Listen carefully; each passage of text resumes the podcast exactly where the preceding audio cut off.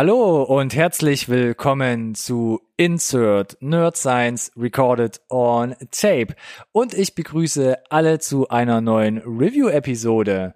Und während Sony sagt, sorry Spider-Man, du bist raus, du darfst nicht mehr mit den Marvel-Superhelden mitspielen, sagen wir, Spider-Man, für dich steht immer eine Tür bei uns offen. Deshalb gucken wir uns heute an Spider-Man Into the Spider-Verse zu Deutsch A New Universe für alle, die die deutsche Blu-ray im Regal stehen haben. Wir gucken uns an, müssen wir eine Träne verdrücken, weil Spider-Man jetzt aus dem Marvel-Universum rausgeht? Oder sollten wir froh sein, dass es vielleicht nicht mehr ganz so viel Spider-Man-Content gibt? Wir gucken uns das genauer an. Es wird spannend, bleibt auf jeden Fall dran.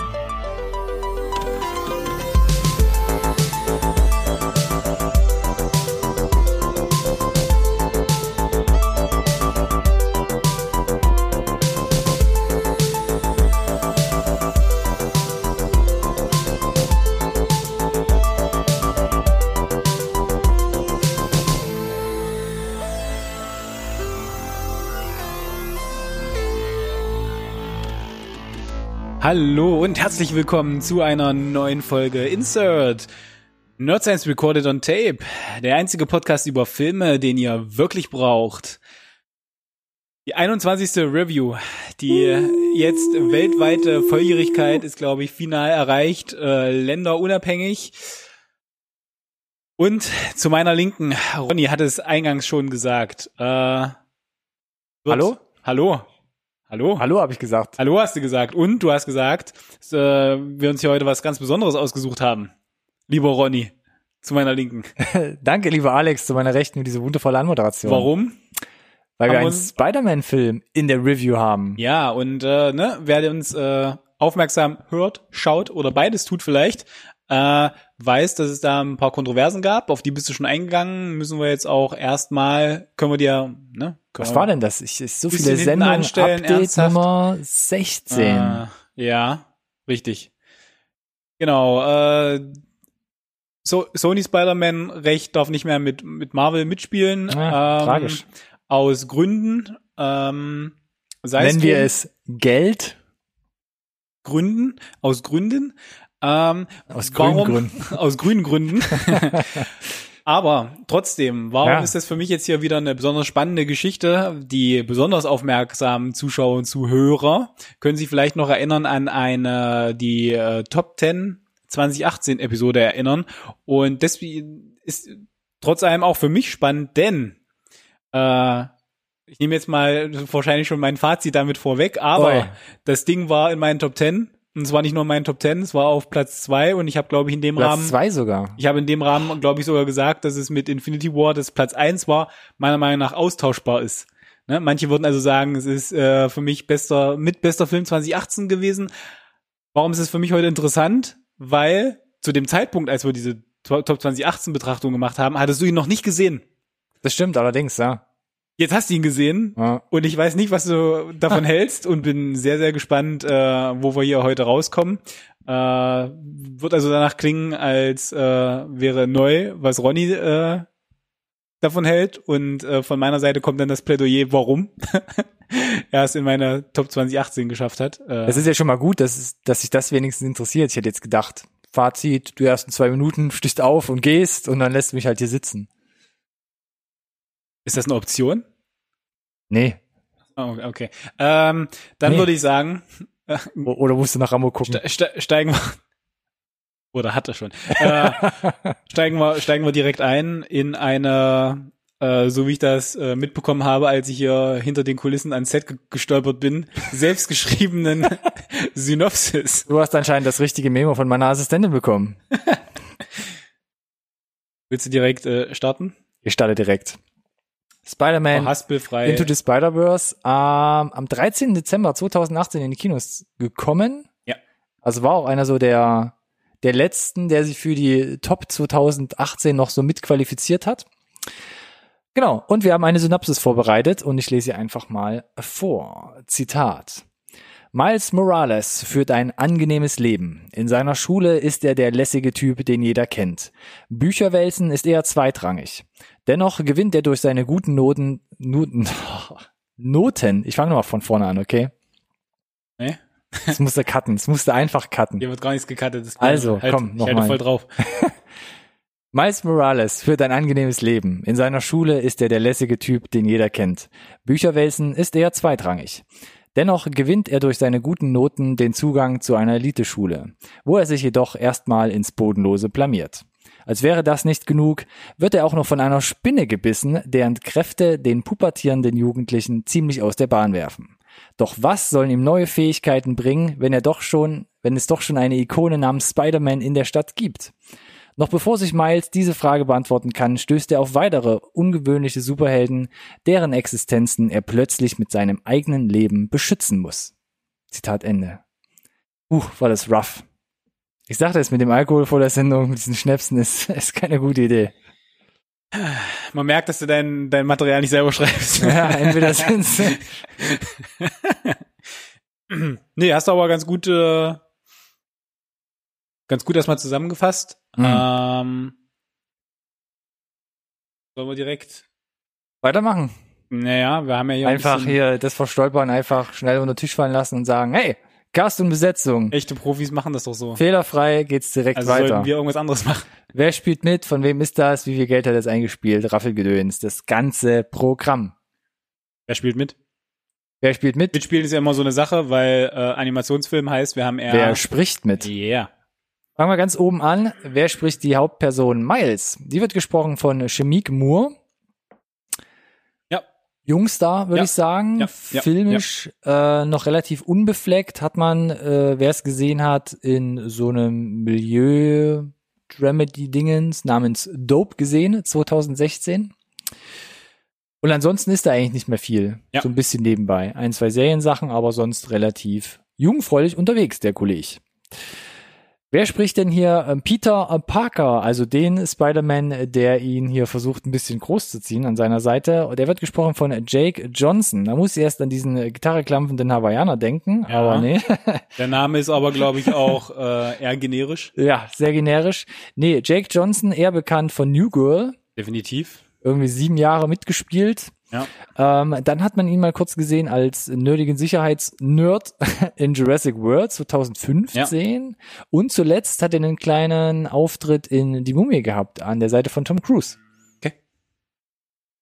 Film gesehen, kann mich ja nichts mehr erinnern von dem Film. Aber Tom Cruise. Ja. Ja, der ist hängen geblieben. Gut. Ansonsten noch dabei spricht hier die Gwen, also die, die Spider-Gwen quasi, Haley Steinfeld, auch ein äh, gern gesehener Gast, über den man öfter spricht in unserer Sendung. Die Edge of 17 hier in der Review gehabt von 2016, da hat sie die Hauptrolle gespielt, glaube ich, relativ groß geworden damit auch, kann man so sagen. Bumblebee dann letztes Jahr, Transformers Spin-off und dieses Jahr ist sie in Dickinson zu sehen, einer Apple Plus. Plus TV Eigenproduktion, Korrekt. die Vorrang zusammengefasst. Verhaspelfrei, ich bin begeistert. auf irgendeine Weise wahrscheinlich auch nach Deutschland kommen wird. Ansonsten, um es gar nicht so in die Breite zu treten, unglaublich viele andere Stimmen hier noch dabei. Zum Beispiel Mahershala Ali, Zoe Kravitz, Nicolas Cage, ähm, Leaf Schreiber und Chris Pine. Um nur ein paar zu nennen. Um noch ja. ein paar zu nennen, ähm, guckt euch mal das Cast an auf IMDb. Den Link findet ihr natürlich wie immer in der YouTube- und Podcast-Beschreibung. Da tauchen noch so einige bekannte Gesichter und Stimmen Definitiv. auf. Genau. Ähm, deutscher Trailer habe ich mir nur mal angeguckt, sonst kenne ich nur die Hat er? englische Version. Ja, Okay. fand ich okay. Ich habe dann Hm. noch gehört, dass ähm, ich weiß nicht, ob es für den Trailer war. Da habe ich eigentlich nur so bekanntere Synchronsprecher aus dem Deutschen Hm. gehört, dass man wo dann für die endgültige Kinofassung, wo so, so Leute wie Kronk ins Boot Echt? geholt hat und noch so Okay. zwei andere aus der YouTube-Generation oder was weiß ich, wo schon, wo man bei Amazon einen sehr starken Vibe mitbekommt, wie die Leute das finden. Okay. Klingt natürlich nicht so Eher gut. so Medium. Ja, also ich kann die Intention, glaube ich, dahinter verstehen, gerade wenn du den, den Film ansiehst, ne, so ein Mhm. bisschen jugendlich hip zu wirken. Ja. Kann aber nur sagen, ich habe ihn nur in OV gesehen und dabei wird es vermutlich auch bleiben für den Rest meines Lebens. Ja. Gerade jetzt, nachdem ich das gehört habe. Empfehlung auch von meiner Seite auf jeden Fall ähm, OV. Gut, von wem ist das Ding? Regisseur oder Regisseure, muss man ja Plural, ja. sagen. Mhm. Plural, es ist ein Dreiergespann. Und Ja. zwar unter anderem an erster Position, nennen wir mal hier Bob Persigetti. Ähm, hat langjährige Erfahrung im Animationsbereich, fand ich sehr interessant, hat zum Beispiel angefangen als Animateur oder hat mit im, im Animationsteam mitgearbeitet bei Herkules, bei Mulan, bei Tarzan, alles so Disney-Filme, Disney. 97, 98, 99, also da gut beschäftigt gewesen. Dann 2011 dieses Shrek-Spin-Off, der gestiefelte Kater, Das also wäre dann Dreamworks, glaube ich. Ne? DreamWorks, Pass in Boots. Ähm, 2015 dann noch bei Der kleine Prinz dabei. Als Regisseur eher weniger gemacht, aber schwebt sowas ähm, herum, dass nochmal so ein Pass in Boots, also gestiefelter Kater Filmprojekt nochmal kommen Aha. soll. Und Okay. er da vielleicht Regie führt. Ansonsten noch dabei auf dem Regieposten, war relativ eng auf dem Stuhl, Peter Ramsey.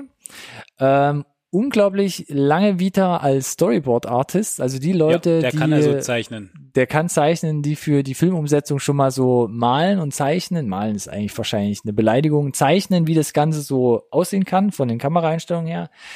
Independence Day, Being John Malkovich, Fight Club, Minority Report. Dann äh, letztes Jahr noch dabei gewesen beim Zeiträtsel, äh, Wrinkle in Time.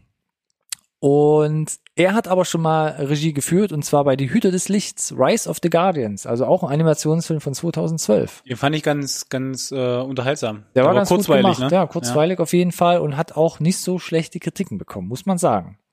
Eher sowas, was man, glaube ich, dann wieder so Weihnachtsprogramm laufen lässt oder Ja, sowas, ja, weil ja, ja, ja. winterliches Szenario, viele Märchenfiguren. Mhm. Kann man sich auf jeden Fall mal geben. Die Hüter des Lichts. Und an dritter Position noch dabei Rodney Rothman. Hat er bis jetzt Qualitäten beim Schreiben gesammelt, Ja. so für die Vita, zum Beispiel zwei vom alten Schlag, also Crutch Match 2013 oder 22 Jump Street Genau. 2014. Und jetzt spannen wir nämlich direkt den Bogen Mm. zu den restlichen Kreativen, glaube ich. Ist ja wieder alles Vetternwirtschaft gewesen. Ja, ohne Ende und es zieht sich hier wie ein roter Faden durch. Drehbuch, Idee und Drehbuch letzten Endes von Phil Lord. Der ist meistens an der Seite von äh, Chris Miller anzutreffen. Genau. Die haben zum Beispiel gemacht Wolkig mit Aussicht auf Fleischbällchen 2009. Dann 21 und 22 Jump Street, also Korrekt. 2012 und 2014 mit Channing Tatum und Jonah Hill.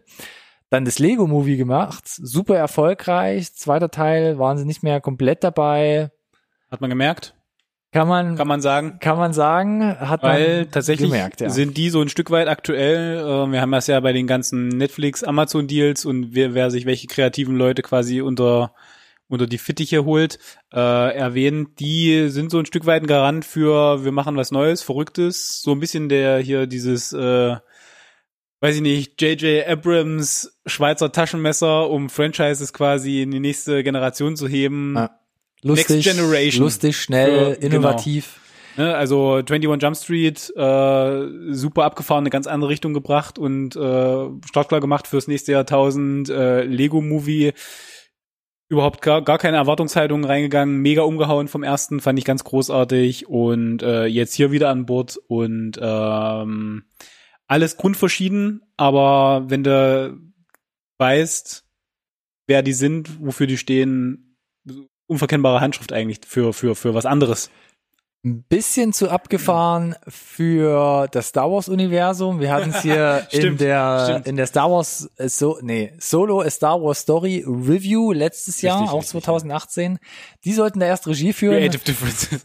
haben auch angefangen, Sachen gedreht und dann gab's Ja. Zoff am Set und dann hat man sie quasi ähm, gegangen ja. und dann standen sie nur noch als ausführende Produzenten irgendwo im Richtig. Abspann. Ron Howard hat das äh, äh, übernommen, Übernommen, und ja. quasi nichts von dem bereits gedrehten hat es eigentlich dann den Weg in den finalen Film gefunden, weil es wäre eigentlich ganz spannend, mal Oder zu sehr, sehen, sehr wenig genau, zumindest. was, ja. was, was die Vision da ge gewesen wäre. Ansonsten treffen die beiden wieder zusammen in Artemis 2021, ein Film, der Mhm. angekündigt wird. Ähm, ich glaube, es ging so in Richtung Sci-Fi ein bisschen. Ich habe es Ja. gar nicht mehr genau auf dem Schirm. Es gibt auf jeden Fall noch nicht so viele Informationen. 2021, ist okay. Da werden beide wieder Regie führen. Ansonsten sind sie manchmal so ein bisschen getrennt. Einer produziert, einer führt Regie oder, Genau. Oder, umgekehrt oder, beides umgekehrt, oder ja, ja. anzutreffen. Und weiter am Drehbuch auch hier nochmal Rodney Rothman, der auch mit Regie geführt hat. Wie gesagt, eher sonst so ein Schreiberling, hatte auch Mhm. hier mitgeholfen. Harte Fakten, schnöder Mammon, immer ein Thema hier in unserem Podcast. Was hat das Ding gekostet? Und ich fange direkt an. 90 Millionen Mhm. US-Dollar. Äh, ist schon auf der teuren Seite, was Animationsfilme betrifft, gibt teurere, gibt mittlerweile auch eher seltener welche die weniger gekostet haben, wenn du heutzutage Muss ich gleich mal gucken hier. wenn du heutzutage einen soliden Animationsfilm machen musst, dann, dann landest du einfach so bei, bei 100 Millionen. Ähm, ganz spannend ist tatsächlich, dass ähm, hier ja nicht der Anspruch auf Realismus dahinter stand, sondern Mhm. sich kreativ auszutoben und Sachen anders zu machen. Und ich glaube, äh, da kommst du günstiger, hm, günstiger, ne? Äh, weg vom, vom, vom, vom Budget her. Ähm, aber er äh, sieht unfassbar teuer aus. Ja. Ähm, also ich würde so formulieren, man sieht die 90 Millionen, Und mehr. Weil ich habe gerade noch mal geguckt, im Vergleich, The Lion King, der dieses Jahr kam, der hat 260 Millionen gekostet. Gut, das ist halt das Disney-Geld, ne? oh mein Gott, das ist schon viel Aber für einen dort- Animationsfilm. Dort ganz klar, aber ja das ausgerufene Ziel, Animationsfilm so nah wie möglich an die Realität ran. Ja, Ja, das fotorealistisch auf jeden Fall. Genau, ja. so. Das war ja nie der Anspruch bei, bei, bei Spider-Verse. Da ging es ja um was ganz anderes.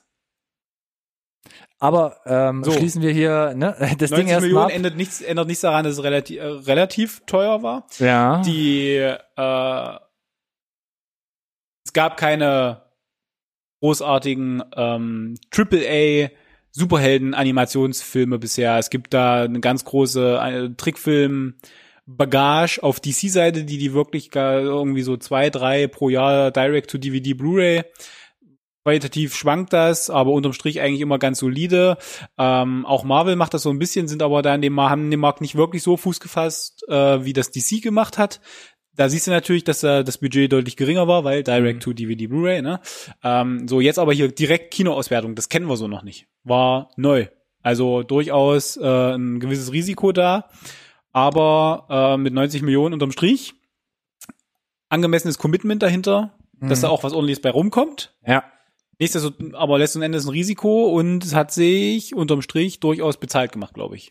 Ja, Stadtwochenende in den USA hat 35 Millionen eingebracht. Ich glaube, da Da, da, da, da wäre mehr gegangen, glaube ja, ich. ich glaube, da hat man schon kalte Füße bekommen. Nichtsdestotrotz, äh, zum Schluss ist man in den USA mit 190 Millionen rausgegangen. Da ich ist glaub, also noch was, da kam also ordentlich was nach. Könnte Ja. durchaus sein, dass irgendwie sehr, sehr, sehr gute Reviews extrem geholfen haben, glaube ich. Ähm, und interessant ist ja immer noch der Rest der Welt. Da kam auch noch mal ungefähr das gleiche oben drauf. Nämlich insgesamt sind es dann 375 Millionen geworden. Das ist bei 90 Wareneinsatz plus äh, Werbung, wo wir ja meistens nochmal so viel äh, einrechnen, dann Also klarer Erfolg. klarer Erfolg. Es hat jetzt keine, keine Bäume ausgerissen. Äh, und meiner Meinung nach, gerade zum Beispiel, gerade in Deutschland wäre, glaube ich, mehr drin gewesen. Mhm. Ähm, also ich glaube, da so der letzte Groschen ist da generell in dieser ganzen Marketingkampagne, glaube ich, nicht übergegangen, dass du dir hier wirklich so ein vollwertiges Riesenevent bekommst als Animationsfilm. Das ist nicht so eine kleine Nischen-Animationssache, die ganz cool sein könnte für die Obernerds. Webst du hier gerade schon wieder dein Fazit ein? Möglicherweise. Nein, es ist halt ganz schwierig es rüberzubringen. Spider-Verse und irgendwie äh, 5, 6, 7, 8 Spider-People äh, ist halt schwierig, glaube ich, da die Leute ranzubringen. Und ne, Spider-Man ist ja ganz generell so ein äh, schwierige, schwieriges Thema. Ne? Da gibt's eine neue Origin-Story. Äh, muss ich Comics gelesen haben dafür. Äh, ist, glaube ich, schwer, schwer in einem Trailer oder mit Promomaterial Shredden Trailer. schwer, schwer, die Leute dann ins Kino zu bewegen. Komplett meine Schiene, denn dieser Film ist wirklich komplett bei mir unterm Radar Ja. langgeschossen. Das ist ja schade eigentlich. Ja, du hast ja dann gesagt, ähm, Platz zwei für dich in den Top Ten, hast es ja damals auch begründet und ich saß daneben. Kann ich so schon absolut nachvollziehen, wie du das erklärt hast und wie du das wiedergegeben hast, aber bei mir hat es keine Rolle gespielt. Ich glaube, ich habe auf jeden Fall einen Trailer gesehen, hab's aber auch da für mich nicht rausgelesen, ob das jetzt was für mich ist oder eben nicht. Und deshalb lag Ja. der bei mir länger rum. Und ich glaube, ich glaube, man kann an dem Einspielergebnis ablesen, dass es äh, vielen Leuten so ging wie dir. Mhm. Und äh, spannend wird ja jetzt, äh, haben sie was daraus gelernt? Äh, hast du dich jetzt nachträglich irgendwie geärgert? Äh, ja, wir werden sehen. Nichtsdestotrotz, äh, Hat man ja noch eine kleine Belohnung bekommen. Genau, in Form von äh, unglaublichem Erfolg bei den Kritikern, also unglaublich äh, hohes Rating. Und? Und äh, die, Krön die Krönung natürlich. Ein äh, goldener Briefbeschwerer. Ja, nicht nur einer. Golden Globe, äh, Oscar in aller Regel in einem Jahr, wenn ein Pixar-Film kommt, äh, kommst an Pixar nicht vorbei. War in dem Jahr so und trotzdem ist er da vorbeigezogen, hat da eigentlich alles abgeräumt, war der Animationsfilm äh, des Jahres oder der Awards Season, Ja. wie auch immer du es nennen möchtest. Äh, hat mich unheimlich gefreut damals. Ähm, Gerade mit dem, weil es halt Thema Superhelden ist, was äh, gerne mal ein bisschen stiefmütterlich behandelt wird. Äh, bei den bei den Oscars zum Ach Beispiel. so, okay. Ähm, richtig, richtig schön, weil hier was anderes entstanden ist, Mhm. was nicht so von der Stange ist und dann entsprechend auch äh, solides Einspielergebnis hingeliefert hat und bei den Kritikern gut ankam. Aber hat sich der Oscar auch gelohnt? Das alles und viel mehr erfahrt ihr nach der Werbung. Bleibt also, nee. Oh my Wir haben ja noch ein bisschen was hier vor uns. Art Direction. Es gibt ja prinzipiell keinen richtigen Kameramann oder Kameradepartment, was man jetzt nennen kann. Deshalb habe ich hier mal ein bisschen äh, die Leute vom Art, äh, von, ja, von der Art Direction rausgesucht und da zeichnen sich verantwortlich bei Spider-Verse. Ähm, Dean Gordon Mhm. unter anderem. Der war auch äh, oder hat angefangen oder war lange Zeit unterwegs als Background Artist, also Ja. hat so Hintergründe Ja. gemalt, wo man dann quasi die Figuren reingezeichnet hat. He-Man, Bravestar, 80er Jahre. Der Typ ist quasi ein Urgestein der auch schlechteren amerikanischen Animationskunst. Was hat er da gerade gesagt? Da kommt He-Man, Bravestar, ja, äh, ne? Große Dinge unserer Kindheit, aber muss man sagen, auch, auch aus heutiger Sicht, animationstechnisch Aus heutiger Sicht, ja. gab's da Besseres. Ähm, dann auch viele Disney-Filme gemacht, zum Beispiel Aladdin war er dabei und hat dann aber ähm, die Art Direction geführt bei Die Schlümpfe, das verlorene Dorf 2017. Muss ich gestehen, ist an mir vorbeigegangen. Ja, ist irgendwie auch, Ganz weit oben auf meiner Liste. ja, auch das, aber leider nicht gesehen. Hm.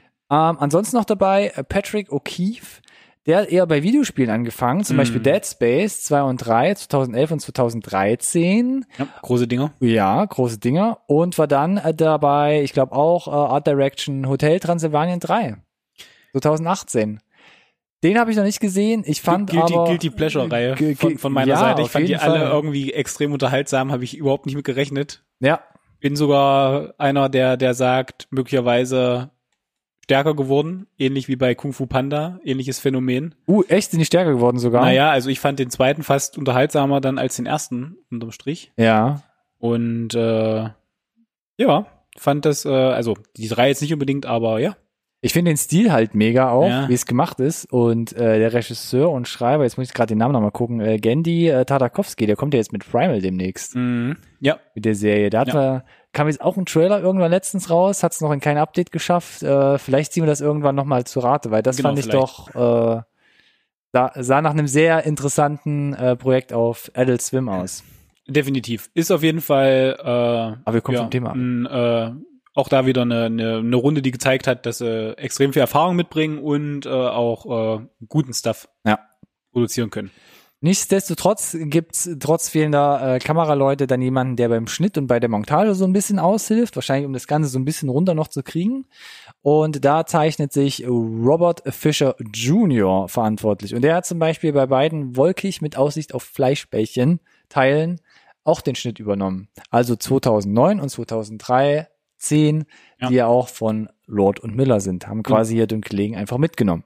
Ja, und es ist, äh, ne, also Schnitt kommen wir vielleicht nochmal drauf. Äh, kann man nicht genug erwähnen. In, in, in der Folge wahrscheinlich. Dann mache ich erstmal noch schnell mit der Musik weiter und die steuert Daniel Pemberton ähm, bei. Äh, ein Brite, auch mit äh, Computerspielen angefangen. Zum Beispiel 2008 hat er den Score zu Little Big Planet gemacht. Dann 2015 einer der ersten größeren Filmsachen Codename Uncle. Ähm, vorher sonst unglaublich viele Serien und so Shorts und Kurzfilme und bla. Im gleichen Jahr auch noch 2015 Steve Jobs gemacht, wobei ich mich gar nicht mehr da groß an Filmmusik erinnern kann, ehrlich gesagt. Oder? Hm, nee. Weiß nee, ich gar nicht nee. mehr, was da groß kam. Auf jeden Fall dieses Jahr dann beigesteuert noch den Soundtrack zu Yesterday und zu Motherless Brooklyn, der jetzt noch im Dezember in die Kinos kommt, mit Edward Norton in der Hauptrolle. Und er macht den Score zu Enola Holmes, Mhm. also dem Film zur Schwester von Sherlock Holmes mit Millie Bobby Brown Und Henry Cavill. und Henry Cavill, Yes. der auch bei Codename Uncle zum Beispiel mitgespielt hat. Um Nicht- den Kreis zu schließen. Nicht verwandt, nicht verschwägert, aber ja. Uh. Ja, So auch das eine solide Vita. Na, kann man nichts falsch machen. Yes. Dann würde ich sagen, äh, kommen wir zur tieferen Analyse. Ich bitte sehr darum, ja. Muss die Stimme dann noch tiefer ziehen in der Post und so einen Gewittersound und drunter legen, Klar. dass das so epurale Ja, Ausmaße ja, bekommt. ich notiere mir die kreativen Input auf meiner unsichtbaren Schreibmaschine. Noted. Gut, ich habe zwei Hypothesen vorbereitet. Hat Ja, die sind richtig bold, richtig äh, dick Echt? auf den Tisch geschmissen. Ui, ui, ui. Ja. Komm, es wird dich freuen. Es ist ein richtiger Alex Pleaser hier. okay, Hypothesen. Ähm, ich lese zwei äh, Sachen vor, die wir versuchen zu widerlegen oder zu bestätigen in unserer Analyse. Hypothese Nummer eins: Spider-Verse ist der innovativste Animationsfilm aller Zeiten. Oh, da, da kommt nix, keine Einschränkung mehr, uneingeschränkt. Ja. Nice. Und äh, Spider-Verse ist der beste Spider-Man-Film. Hm, interessant. Auch interessant, Äh, ne? War tatsächlich eine meiner Hypothesen, ja. Uh, Ich hatte mir auch Gedanken gemacht mal, was Damn ich vielleicht hier ein, ein, einstreuen könnte. wollen wir die Sendung direkt abbrechen, weil wir wieder auf einen grünen Zweig kommen? Ja, ich oder? resette nochmal den Timer und starte nochmal die Aufnahme. Gut. Ja, ja, ja, ja, ja. Wer macht dann den Badcop, wenn wir neu anfangen? Hast du was Schlechtes? Weil, Ja, ich habe hier so einen Kontrapunkt. oh, okay. Dann, Äh. dann mache ich einfach weiter. Komm. Ja, mach mal. Pro und Contra. Mhm. Kontrapunkt. Es ist relativ knapp bei mir, kann ich äh, relativ schnell drüber fliegen und dann merkt man schon, glaube ich, wo meine Richtung hingeht. Das Drehbuch, die Story, das ist so auch so ein Ding von, von Lord und Miller. Das ist, hat ein hohes Tempo, ist super schnell, ist witzig, ähm, Szenenwechsel, ja, unglaublich hohes Erzähltempo einfach nur. Dann kommt hier noch dazu, dass man unglaublich viele Charaktere hat und das führt für mich so ein bisschen dazu, dass man gerade die verschiedenen Spider People. People ähm, von der charakterlichen Seite natürlich nicht so unglaublich gut beleuchtet bekommt. Richtig, also ähnliches Problem, wie du es zum Beispiel jetzt bei den Avengers-Filmen hast eigentlich, ne? Das heißt, im Mhm. Idealfall kennst du die Figuren schon oder und falls nicht, und das ist ja hier der, eher der Fall, oder ist es? Ist halt so eine Mischung, ne? Also bei den Avengers-Filmen zum Beispiel, nehmen wir sie mal als Beispiel, Ja. da haben die meisten einen Standalone-Film gehabt. Genau. Du, du hattest Zeit, die kennenzulernen Ja. und musst dann dafür damit eigentlich keine Zeit mehr verschwenden. Hier ist das bis zu einem gewissen Grad sogar auch so, weil sie spielen so ein bisschen damit, ne? Mit diesem, mit diesem Klischee, dass wir, dass du eigentlich sagen würdest, äh, und dann, da macht der Film sich auch einen, einen Spaß draus und instrumentalisiert das ja und das ist meiner Meinung nach eine super smarte Variante, dich halt an irgendwie sechs, sieben verschiedene Spider-People mit Origin-Stories ranzuführen, dieses, wir erzählen das euch jetzt nochmal, wie das war. Und du sitzt eigentlich im Kino und denkst dir, oh mein Gott, nicht schon wieder. Und dann wird es aber halt so schnell runtergerasselt, dass ähm, ich finde, das war die beste Variante, um dich an dieses große, bunte Cast ranzuführen. Weil unterm Strich sind es irgendwie alles Spider-Man, People, Women. Women, äh, Spider-People, ne? So. Das heißt, irgendwo war immer irgendwie eine Spinne und sind Superkräfte involviert. So, und wenn du das als Baseline eigentlich aus dem Weg geschafft hast, dann erzählst du da kurz eine Origin-Story, ja, die haben dann da nicht groß irgendwie, kannst jetzt wenig Exposition machen, ne? Naja.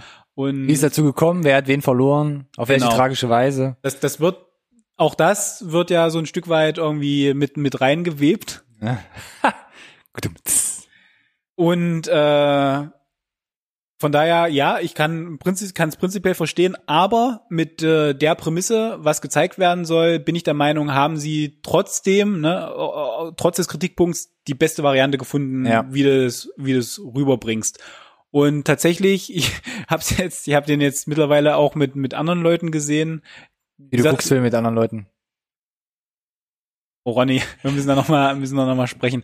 Ähm, und du, wie gesagt, ich bin gespannt, was du jetzt sagst. Ähm, ich hätte gedacht, das ist so der abschreckendste Punkt, gerade für die, die jetzt vielleicht nicht unbedingt alle Figuren schon irgendwie aus irgendwelchen Comics kennen und äh, gut gelöst. Mhm. Äh, meiner Meinung nach. Äh, Hat dann überhaupt nicht irgendwie abschreckend mehr gewirkt. Also hat es ja den Zweck erfüllt unterm Strich. Ja. Würdest du auch so sehen? Trotz Kritikpunkt. Ja, trotz Kritikpunkt kann man das so sagen, trotzdem super Einführung der einzelnen Charaktere. Ähm, trotzdem geht natürlich ein bisschen Tiefe verloren. Also gerade der Charakterliche Tiefe, ja. gerade der Anime-Charakter, der halt Ja. drin vorkommt, der ist doch schon halt so relativ kurz reingestrickt Mhm. und ähm, ja, das ist ein bisschen schade. Ähm, gibt natürlich Möglichkeiten, Sequel, Spin-off, irgendeine andere Verwertung, wo man das natürlich noch vertiefen kann. Möchtest du jetzt drauf eingehen oder darf ich das am Ende fragen? Dann frag's reden am wir Ende. darüber. Gut. Sag's am Ende. Bestens. Und dann komme ich halt schon zu den Pros. Besser ist. Besser ist, ne? und ich fange halt ganz oben beim Art Design an. Ja. Art Direction hier schon groß ähm, hervorgehoben. Zwei große Punkte, die für mich wichtig waren oder die für mich die für mich den Film halt sehenswert gemacht haben, ist zum einen ähm, das drauf fußen auf dieser Comic-Vorlage, natürlich ganz ehrlich. Ähm, also man hat verschiedenste Stilmittel von Comics übernommen, sei es jetzt die Anordnung von Bildern in so einem Comic-Strip, Ja. Ähm, und äh, dann die äh, gestalterischen Mittel, dass man also Schatten gestaltet hat mit ähm, So Cell-Shading-Look. das Cell-Shading-Look, dann, dass man wirklich haarfeine Linien benutzt hat, um äh, Schatten zu zeichnen, dass Ja. man äh, Punkte benutzt hat, wie wie Um die Flächen zu füllen. wie es im Comic äh, ist, also wie es im Druckverfahren ja. ist, um Schattierungen und Verläufe darzustellen. Äh, man hat kein äh, Motion Blur benutzt, um Bewegung darzustellen, sondern hat dieses Motion Smearing benutzt, was man teilweise auch im Comic hat, also dass man Konturen doppelt zeichnet, Mhm. Arme mehrfach sieht, einfach, Mhm. dass man denkt oder dass man wahrnimmt, es sei in Bewegung und ähm, dass man auch gar keine Schärfentiefe sieht im ganzen Film, was mir erst so ein bisschen nachträglich im Film aufgefallen ist. Man hat ein bisschen getrickst, ja, aber man hat prinzipiell keine Schärfentiefe, sondern man ähm, arbeitet mit, man arbeitet mit Farbverschiebungen, Ja. wie es auch im Comic oder im Druck Ja. mal vorkommt, dass Farben nicht eins zu eins übereinander stehen. Und hier wird das quasi alles, was außerhalb der Fokusebene ist, wird quasi so mit Farbverschiebung dargestellt. Aber trotzdem ist alles, gut dargestellt. trotzdem alles aus dem Computer, ne? Nicht Trotzdem- gezeichnet. trotzdem alles- ne? Und wir haben ja auch, und du hast es, hast es ja schon gesagt, es wurden auch nicht halt äh, 24 Bilder, die man ja in der Regel im Kino hat, animiert, sondern es wird immer halt auf jeden zweiten Frame animiert. Nicht immer. Nicht immer, aber so weitestgehend. Ja. äh, zwölf Frames, was ja dann äh, immer zumindest äh, im Kopf, weil du die Bewegung ne, vervollständigst, ja du immer direkt verbindest mit was gezeichnetem, Mhm. weil man es eher daher kennt, ne? Diese, dass diese diese Flüssigkeit ausbleibt, außer dort, wo sie dann da ist. Kommen wir vielleicht gleich noch drauf. Ja. Ähm, äh, genau, aber war es war halt klar der Ansatz zu sagen, wir wollen uns äh, es ist so eine Ode an die Comics. Und äh, ich meine, es gibt ja einen Grund, warum Comics Comics sind und warum Filme Filme sind. Und das in der Regel ist halt ganz schwer, ist glaube ich auch, also es gibt einen Grund, warum es zwei unterschiedliche Medien sind, weil sie eben ne, unterschiedliche Ansätze haben, aber hier wurde glaube ich gerade vom Art Design extrem smarte Art und Weise gefunden, das zu verheiraten, zu zelebrieren, äh, dass das die die die geistige Grundlage von allem ist, ne? Ähm, und das hört ja da nicht auf. Auch die die Einblendung von wie wir es aus den 60er Jahre Jahren Batman-Film kennen mit Pew Pow haben alle ihre Berechtigung oder der der pointierte Einsatz äh, von irgendwelchen äh, Sprechblasen tatsächlich Ja. äh, die durchs, die durchs Bild fliegen oder die stehen. Äh, alles gut lesbar, äh, simpel gemacht und äh, all das, äh, also es wurden ganz viele gestalterischen äh, Elemente verwendet, die man aus Comics kennt, aber so, dass sie in einem Film funktionieren. Und man treibt ja noch auf die Spitze. Es gibt ja mehrere Frames, also mehrere Szenen im Film, wo man dann wirklich Frames, animierte Frames, wirklich eins zu eins in Comicbilder transformiert hat und die für Bruchteile einer Sekunde, einer Sekunde kurz im Bild wirklich zu sehen sind. Und das äh, fand ich schon ganz cool, weil das poppt dann ab und zu so ins Bild und äh, also mehr Tribut kann man ja dann eigentlich gar nicht zollen. Und die Regisseure oder Art Director äh, haben ja auch gesagt, ähm, sie haben schon versucht, den Film fast in jeder Szene so zu gestalten, dass du jetzt quasi überall im Film anhalten könntest. Freeze Frame und es sieht aus wie aus dem Comicbuch. Wie aus dem Comic, ja. Das haben sie, das, da können wir sagen, Mission accomplished. Ja. würde ich sagen, definitiv. Also äh, die Cinematografie insgesamt ist äh, absolut genial. Die Bilder sind wunderschön, eigentlich jedes Bild. Ähm, und äh, du hast einfach gemerkt, du hattest hier jetzt jede Menge kreative Köpfe und alle haben in irgendwie Interviews gesagt, die, die Aufgabe war schon immer irgendwie weiterzugehen, als, als vielleicht so äh, der, der, der Standard aktuell ist, was Verrückteres zu machen, was auszuprobieren, dass sie wohl die Freiheiten hatten, das zu tun, was auch nicht immer so gang und gäbe ist, gar, schon gar nicht bei Sony, da kommen wir vielleicht eh gleich nochmal zu. Äh, Hallo Spider-Man. Und das merkst du. Hm. So, also Art, äh, die ganzen, das ganze Art Design, das Art Direction, äh, glaube ich, extrem happy, die Leute, die da, glaube ich, äh, sich austoben konnten. Ging quasi nahtlos in meinen zweiten Punkt über. Ich habe so ein bisschen aufgetrennt zwischen Comicvorlage in der gestalterischen Umsetzung quasi genutzt und äh, zweiter Punkt war bei mir eher so die Inszenierung. Du hast gesagt, Framerates. Ach so, ja. Hm. Man spielt so ein bisschen. Ich hatte, wo ich den erst, das erste Mal gesehen habe, dachte ich, ist jetzt irgendwas kaputt, falsch eingestellt, Ja. weil es halt wirklich zu ruckeln scheint. Ja. Teilweise gibt's dann aber Szenen, wo es dann doch mit 24 Frames komplett läuft und dann doch wieder, wo der Hintergrund zwar mit 24 Frames läuft, aber die Ja. Figur nur mit 12, also Direkt. wie, wie nannte man's On-Twos oder so, Yes. animiert wird, dass quasi die Figur nur aller zwei oder drei Frames dann in eine neue Animation übergeht. Die Animation an sich, die Komposition, wie sie es zusammengebaut haben mit dem Comic, äh, nahtlose Übergänge ist schon halt echt äh, Next Level, muss man sagen. Und habe ich halt so auch noch nie gesehen irgendwo. Das ist, glaube ich, das, wo das ist, also da kann man zumindest, was den audiovisuellen Teil trifft, schon mal das Fazit geben. Das Also Batman, Splash Proof, Cell Shading, wie es jetzt bei Amazons Undone ist oder was, auch immer irgendwo schon mal aufgetaucht, aber dass man alles so nahtlos verwurstet und es gibt ja auch unzählige Making-ofs auf YouTube, wo Ja. sie sagen, wir haben alles 3D animiert, dann wird es aber teilweise halt in 2D nachgezeichnet, miteinander verwoben, on top noch das, Anim Animation hier und dort und dadurch ist was entstanden, dass es in der Form noch nie Ja, gegeben hat. komplex, ne? unglaublich was es zu komplex einem auch. audiovisuellen Meisterwerk einfach Ja. macht. Ne? Da kann man jetzt über den Plot vielleicht oder über den ganzen Rest sagen, was man möchte, aber alleine auf der Ebene runtergebrochen ja, da wird einem was geboten, dass man einfach so, dass es so noch nie gab ja. und dafür schon mal, ne? Ja. Next. Story, komme ich direkt zu dem Punkt, den du gerade angerissen hast. Ja. Ähm, hat mir auch sehr gut gefallen, obwohl es natürlich relativ einfach gestrickt ist. Es geht Ja. um Superhelden, prinzipiell Ja. erstmal, klar, die sich irgendwie zusammenraufen müssen, um irgendein Problem zu lösen, klar. Ähm, was ich aber hier gut fand, ist einfach dieser Mix, dass man es schafft, irgendwie eine neue Origin-Story zu erzählen. So, das ist ja jetzt aber so halb neu. Das ist ja erstmal eigentlich langweilig, ne? Ja. Aber es gibt ja so grundlegende Unterschiede, ne? Ja, jetzt sagt man ja Origin Story von dem neuen Spider-Man. Ja, aber Spinne gebissen. Hm. genau, Spinne gebissen, stimmt. Aber wir haben die Origin Story zumindest von Peter Parker Spider-Man halt jetzt schon oft gesehen. Super dramatisch, überepisch, ne? Hier mit großer äh, Kraft kommt große Verantwortung, bla blub, ne? Extrem tragend alles.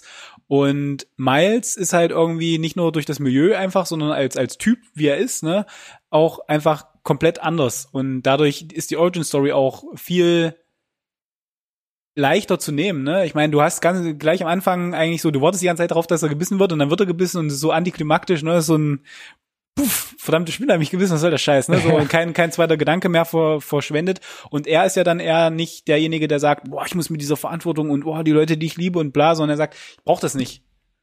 Ich bin hier in der Welt, da gibt's den schon. Was soll ich denn jetzt noch? So, Ja. lass mich halt in Ruhe mit dem Kram, ne? Ich will ja eigentlich, ich bin nur Pubertät, ich habe mit mir zu tun. Ist schon okay. Ja. Und das ist genug anders, finde ich. Damit es trotzdem, ne, wir kriegen die ja so nebenbei miterzählt. Ähm, Genau, nebenbei halt, weil das ist ja nicht alles, sondern du hast äh, die Origin Story, die neu auf links gedreht wird, erzählt wird. Du hast dann trotzdem noch äh, sehr prominent so eine Geschichte, wo es um Freundschaft und Zusammenhalt geht, Ja. die klar immer mal so ein bisschen versucht, die Tränendrüse irgendwie hervorzulocken oder halt sich so ein, zwei Klischees bedient, warum nicht? Aber ansonsten halt sehr solide und gut erzählt ist. Und dann verflechtest du das Ganze noch mit so einer Multiverse-Story, wo du quasi deinen Superhelden irgendwie einfach mal sieben hast und dann noch so eine weltenübergreifende Story in dieses Universum und in diesen Film bringst. Wenn und das, das- ist extrem rund. Ne? Ja, wenn du das erzählst, ist das eine Sache, wo, wo eigentlich jeder Zuhörer das, oder Zuschauer, der den noch nicht gesehen hat, sagt, Jetzt habt ihr mich abgehängt. Das kann, das ist unmöglich, das zu, in, in, in einen Zwei-Stunden-Film vereinbart zu machen. Und wenn, dann ist das es mega cheesy oder so. Genau, also wenn ent, entweder es ist scheiße oder es funktioniert nicht, äh, irgendwas kommt zu kurz, äh, aber es funktioniert. Ja, So, und das ist halt unglaublich beeindruckend. ja. So, und dann klar kommt da dieses hohe Erzähltempo, das du erwähnt hast, zum Tragen. Ähm, du hast noch diese, diesen Spaß mit der Mentorenrolle des, des äh, anderen Peters, ne, der da Miles so ein bisschen unter die Fittiche nimmt. Ähm, der Humor kommt nicht zu kurz, funktioniert trotzdem auch mit den etwas ernsteren Momenten. Nichts wirkt irgendwie fehl am Platz. Und dann noch diese Story zu erzählen mit einem riesigen Superheldencast und einem Multiversum-Problem und du hast dann eben und, und diese Origin-Story mit drin, die aber, weil sie eben nur so nebenbei ist und nicht quasi Haupt, Hauptcharakter ist, wirkt sie halt sehr gut, ne? Mhm. So, und nicht so, wie wir es halt aus den letzten ganzen Spider-Man-Filmen kannten schon. Und, und, und da spielt der Film ja auch konstant mit, ne? Du hast ja sogar Szenen aus den alten Filmen teilweise nachempfunden nochmal, mit dem ihr habt genau, das doch ja. alles schon mal gesehen. Ja. Ne? Wir brauchen, das ist ja jetzt alles. Zug Ne? angehalten, Boote gerettet, Brücken überspannt. Genau. Äh, ne? Also für alle, die, die quasi die Spider-Man-Filme gesehen haben und die vielleicht auch gut fanden, ist da auch ein bisschen was dabei. Und damit wird halt eben, eben so gespielt, mit dem ihr, ihr, ihr kennt das alles schon, wir brauchen das nicht nochmal erzählen und äh, wir gucken, wir, wir gehen, wir gehen eins weiter Ja. für euch. Du hast gesagt, Humor kommt nicht äh, zu kurz. Ich würde eins weitergehen und sagen, das ist sogar so ein, so, ein- so, so ein Mittel und so ein Merkmal von Phil Lord und Chris Miller, dass Humor halt hier auch ganz klar als Verbindungsstück halt funktioniert. Dass du so unglaublich viel komplexe Masse hast, zu einem Brei verrührst, aber der Humor, das gar nicht zu dick und slapstick-mäßig zusammenhält. Klar, es gibt ein, zwei, drei Slapstick-Szenen, die sind schon ein bisschen Die, die gibt's. noch humoriger, Ja. aber der Humor an sich äh, hält das gut äh, zusammen. Du hast dieses hohe Tempo, was aber nie überfordert und trotzdem auf der anderen Seite auch nicht zu viel auslässt, obwohl man ja sagt, ja, ich habe ja gesagt, Charaktere an ein, zwei Stellen werden zu wenig beleuchtet. Ähm, und trotzdem schaffst du es, hatten wir schon vorweggenommen, trotzdem irgendwie alle in ein Boot zu holen, alles äh, zu etablieren, was, was du wissen musst, selbst auch die, die Backstory so ein bisschen vom Kingpin, also dem bösen Gegenspieler. so, so, zumindest so ein bisschen. Dreidimensionalität zu geben, Ja. ja, ja. Und ähm, schaffst das dadurch alles gekonnt zu etablieren. Ne? Äh, Rundes Ding auf jeden Fall. Genau, was den Humor betrifft, ich, ich persönlich mag ja den Humor, der jetzt nicht irgendwie die Pointen dann irgendwie ausreitet bis zum Ende. Das kann lustig sein. Ja. Aber hier sind es eher so One-Liner, die tatsächlich eher so im Beisein, wo du denkst, hat er das gerade wirklich gesagt? Weil schon in der Situation, dieser Situationshumor, ne? Der Ja. ist natürlich reingeschrieben, aber ähm, der ist nur, der ist am Rande da und ist Ja. mega äh, zweckmäßig irgendwie. Ja. Ob das jetzt dann diese die Donut-Einblendung ist, als er den Donut zurückschmeißt, oder in da seinem inneren Monolog da mit sich selbst beschäftigt, meine Güte, ist die groß. Das Ja. ist so, es ist einfach, Für Kleinheiten, ja. diese- das ist halt genau mein Ding, dieser Payoff, dass dass du so einen lustigen Payoff hast, dafür, dass du dranbleibst und zuhörst, bei diesem hohen Tempo halt. ja.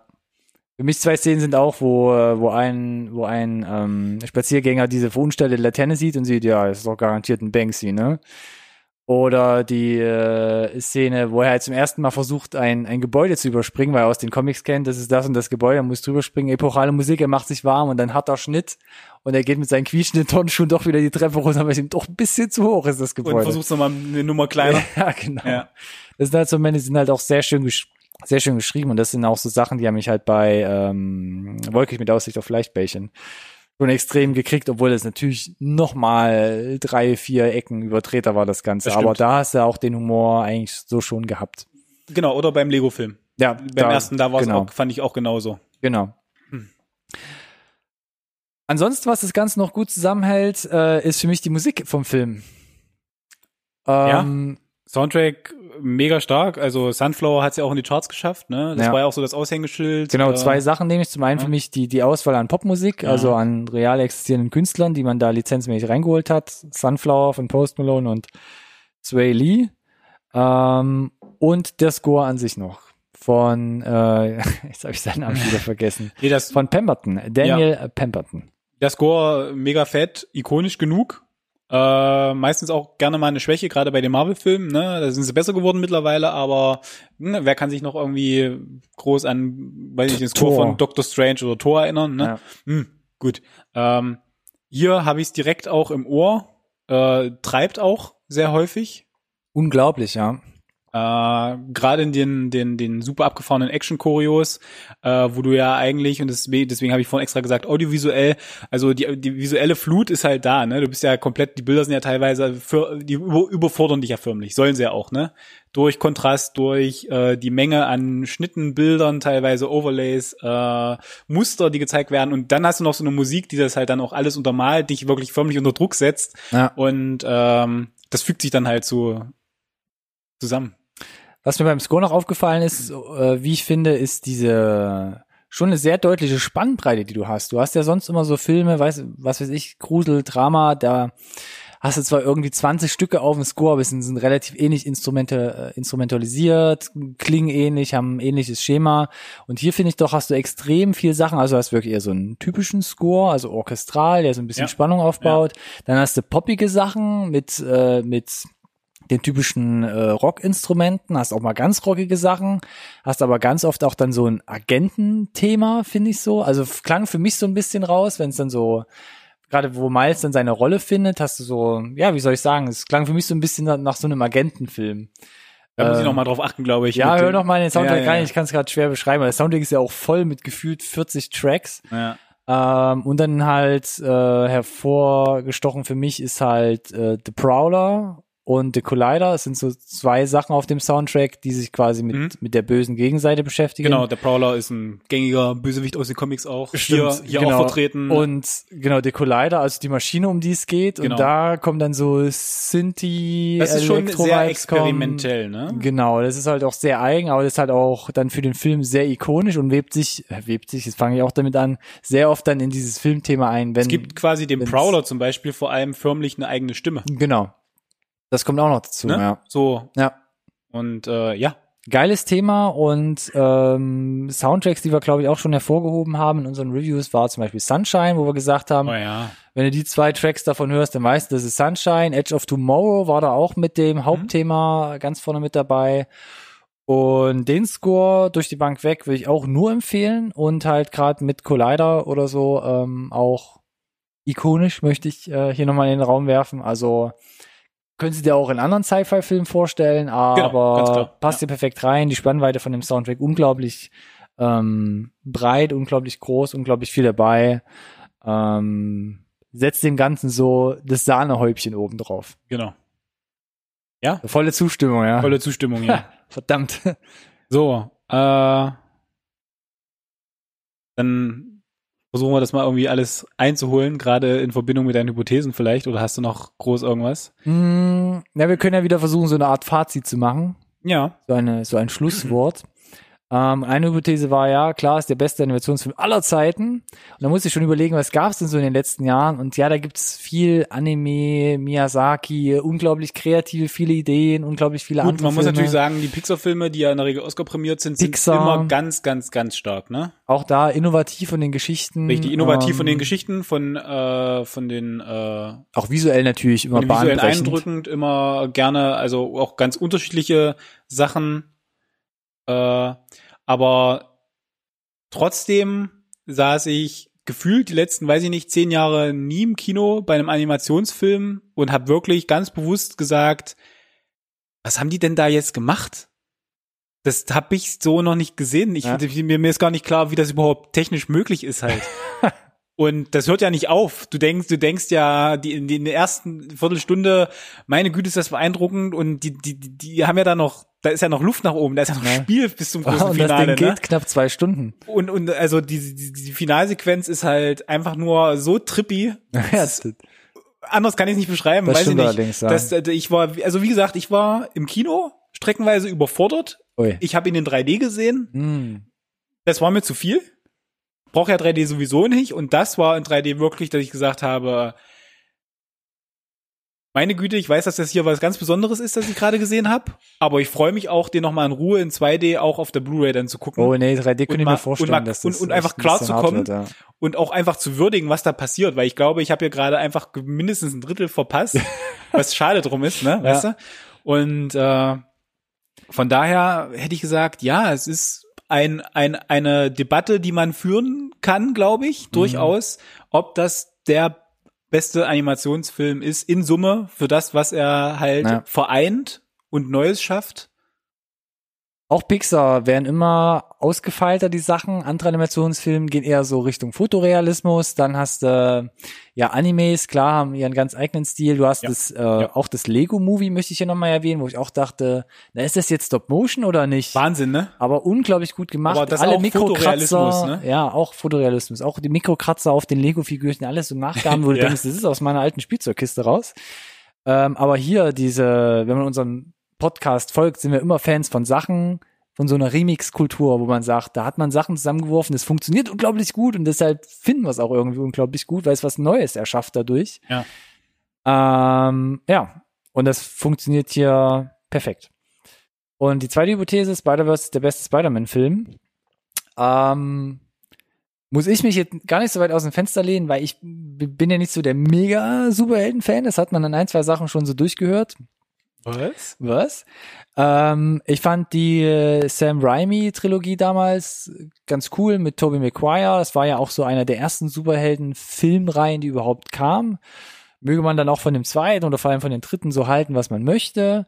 Ähm, dann fand ich es schon unnötig, irgendwie fünf Jahre später das Ganze mit Andrew Garfield nochmal neu aufzuziehen, weil auch die Origin-Story da nochmal breit getreten wurde, wieder gesehen hat, wieder Technisch gesehen eine andere, wenn man jetzt in die Comic äh, in, Ah. Ja. in die, die, die Details gehen möchte, weil äh, Aber das ne, Prinzip, ne, Amazing Spider-Man hat eine andere Origin Story Ja. als Spider-Man. So, und dann kam nochmal der zweite Reboot innerhalb kürzester Zeit, dann mit Tom Holland, zum ersten Mal in Civil War aufgetaucht, erster Film dann 2017 Homecoming und jetzt dieses Jahr Far From Home nochmal nachgelegt. Wobei es da meiner Meinung nach äh, war die beste Lösung, die du haben konntest, wenn du nochmal einen neuen Spidey einführst, indem sie gesagt haben, wir machen einen Spin-off, aber wir erzählen nicht die Origin Story nochmal. Das kennt ihr schon. Das Und das war mega angenehm. ja, Ne? du hattest und trotzdem gab es ja gewisse gewisse Parallelen. Ne? Ich sag nur Tony Stark als äh, als äh, der Onkel Ben. Hm. Denk mal drüber nach. Ja, Was passiert denn mit Tony? Ja, ist auch egal. Äh, und wie geht's weiter weiß ich nicht. mit mit äh, noch ein Anzug? mit Tom Holland? Gar nicht. Nee, egal. Ja. Die Schweigesekunde Äh, gerade eben eingelegt. Also ja, ich, ich, ich sehe es ähnlich. Äh, Spider-Man, der erste von Sam Raimi, war halt einfach damals der, der, glaube ich, tatsächlich einfach die Superhelden-Genre nochmal wirklich in der, so ein Wegbereiter für das MCU würde. Ja, so würde ich mich aus dem Fenster lehnen durchaus. salonfähig Hat mich gemacht, damals ja. absolut umgehauen, äh, audiovisuell mega, was da ging halt. Ähm, VFX endlich auf dem Weg der Besserung. Ich schaue dich an, Episode 1. Und äh, ich fand die Amazing Spider-Man-Filme gut, aber ich habe verstanden, dass die Leute so gesagt haben, wozu jetzt eigentlich der Reboot und nochmal eine Origin-Story, was, was soll das? Deswegen fand ich geil, wie, äh, wie M, äh, Marvel und Disney das gehandelt haben mit dem mit der Einführung von, von, von noch einem dritten Spidey.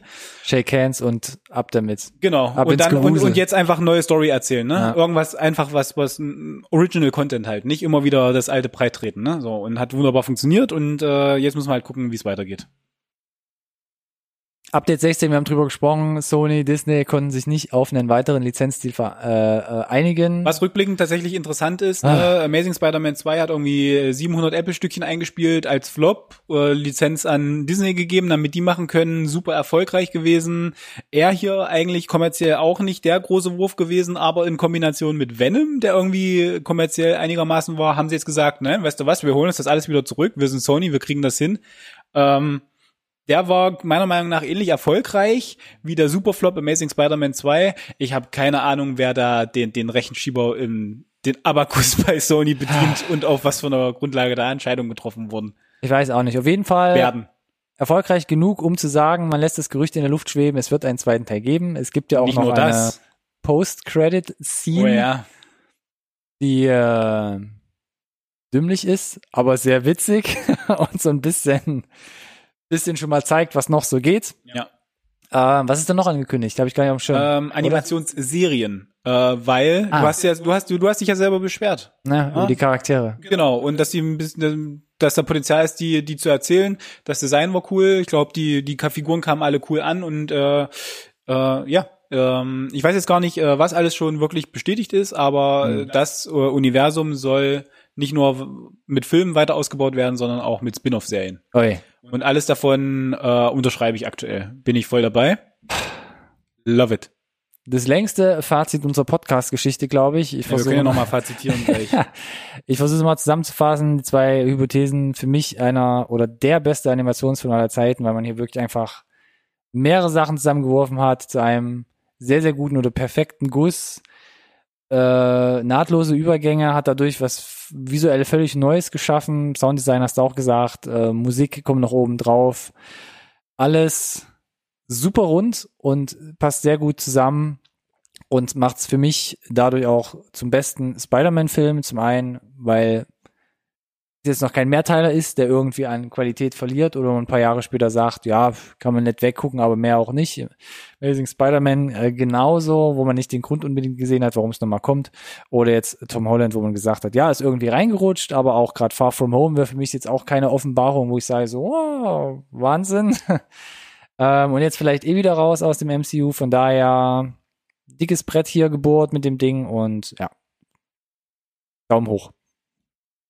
Das freut mich extrem. Ich habe schon gesagt, ich habe ihn jetzt äh, diverse Male gesehen, gern auch mit Publikum. Ihr wisst, wer ihr seid, wenn ihr euch das äh, anhört, anschaut, wie auch immer. Und ja. alle äh, haben gesagt, das war nicht nur gut, sondern das war schon mehr als das. Ähm, was ich äh, super finde, mhm. denn, und wir haben schon gesagt, wenn du jemandem kurz erzählst, worum es geht, Multiversum mit etlichen äh, Spider-People und du kennst die Figuren nicht, äh, das alles unter einen Hut zu bringen, äh, mit so neuartigen Visuals und äh, ich glaube, da würden das das wirkt erstmal abschreckend.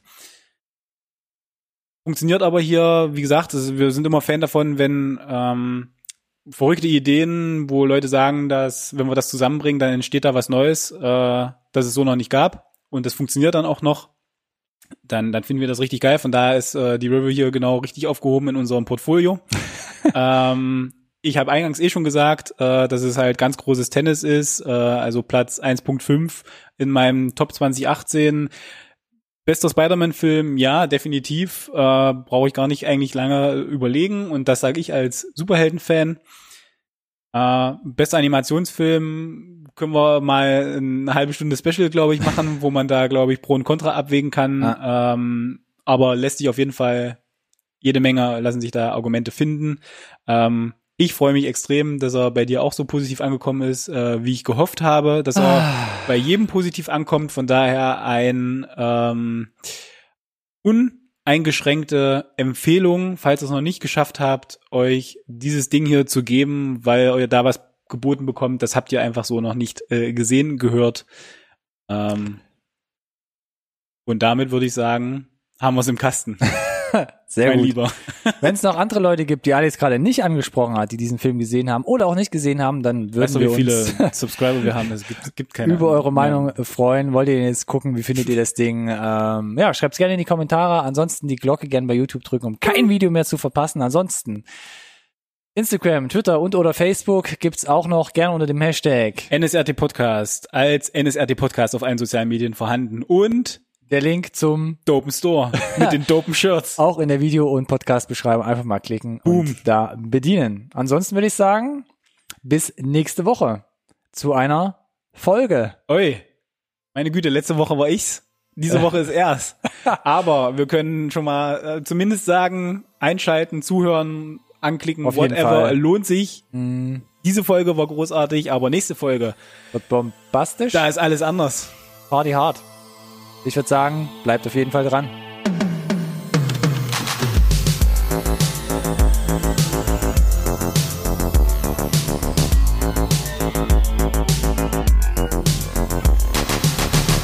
This conversation can serve no purpose anymore. Goodbye.